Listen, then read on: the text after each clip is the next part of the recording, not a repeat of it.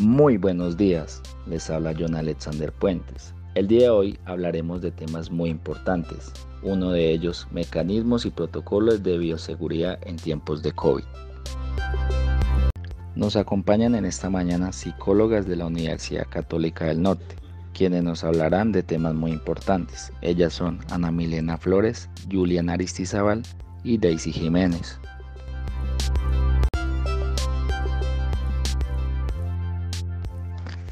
Buenos días, nos encontramos con la psicóloga Juliana Aristizábal, quien nos va a hablar sobre las medidas de bioseguridad que hoy en día se cuestionan por su baja eficacia en prevención y mitigación.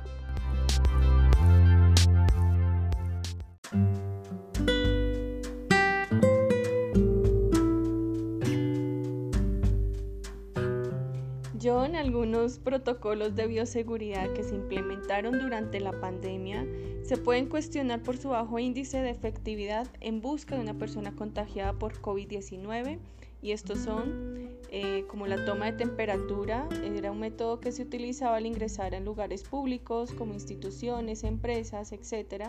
Y se cuestiona por el hecho de encontrar casos de personas asintomáticas. Esto según el estudio de la OMS, Organización Mundial de la Salud. La lejía u otros desinfectantes no se deben rociar sobre el cuerpo ni introducirlos en el organismo estas sustancias pueden ser tóxicas si se ingieren y el contacto con ellas irrita y daña la piel y los ojos. Usar ozono, como publicitan algunos comercios como medidas de desinfección, tampoco sirve de nada. No son medidas recomendables porque no se han demostrado eficaces. Puede dañar el medio ambiente como el ozono y exponernos a tóxicos irritantes. Por último, no se aconseja limpiarse los zapatos en alfombras impregnadas de desinfectante antes de entrar en algún lugar. De hecho, la Organización Mundial de la Salud considera que la probabilidad de contagiarse porque haya coronavirus en la suela de los zapatos es muy baja.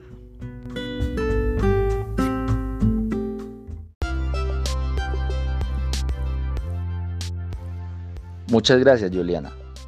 En estos momentos nos encontramos con la psicóloga Ana Milena Flores, quien nos hablará un poco sobre las resoluciones vigentes en la actualidad referente a la pandemia.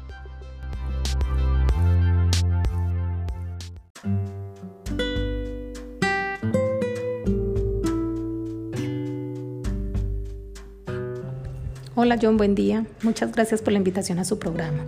Bueno, para los que no saben, las medidas que están vigentes en los protocolos de bioseguridad son las consignadas en la resolución 666 del 24 de abril de 2020, expedida por el Ministerio de Salud y Protección Social, ya que la Organización Internacional del Trabajo, mediante comunicado del 18 de marzo de 2020, antes de que las empresas retomaran sus actividades, instó a todos los estados a adoptar medidas para proteger a los trabajadores, empleadores y sus familias. Después de haber adoptado estos protocolos y de la realización de muchos estudios por la Organización Mundial de la Salud, esta resolución tuvo una modificación por la 223 del 25 de febrero del 2021, donde podemos encontrar que algunos pasos del protocolo no eran tan efectivos como creímos inicialmente. Muchas gracias.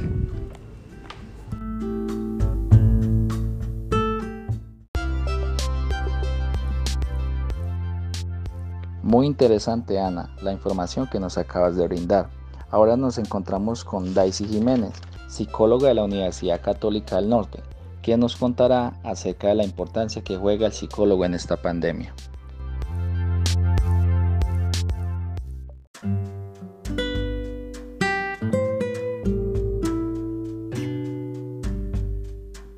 Muy buenos días, John. Muchas gracias por la invitación a tu programa y muy buenos días a toda la audiencia.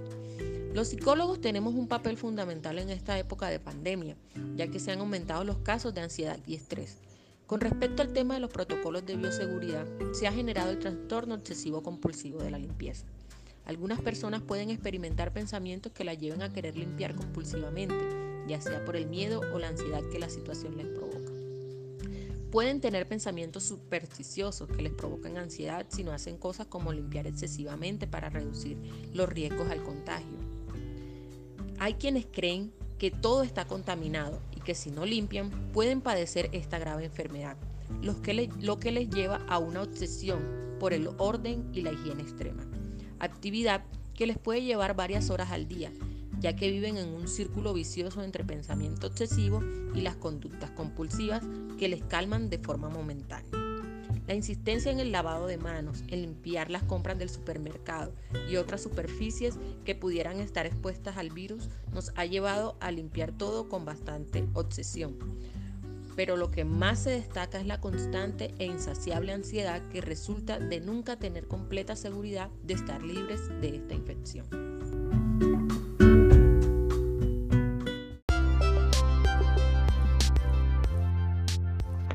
Muchas gracias por acompañarnos en este encuentro. No dejemos de lado la importancia del autocuidado.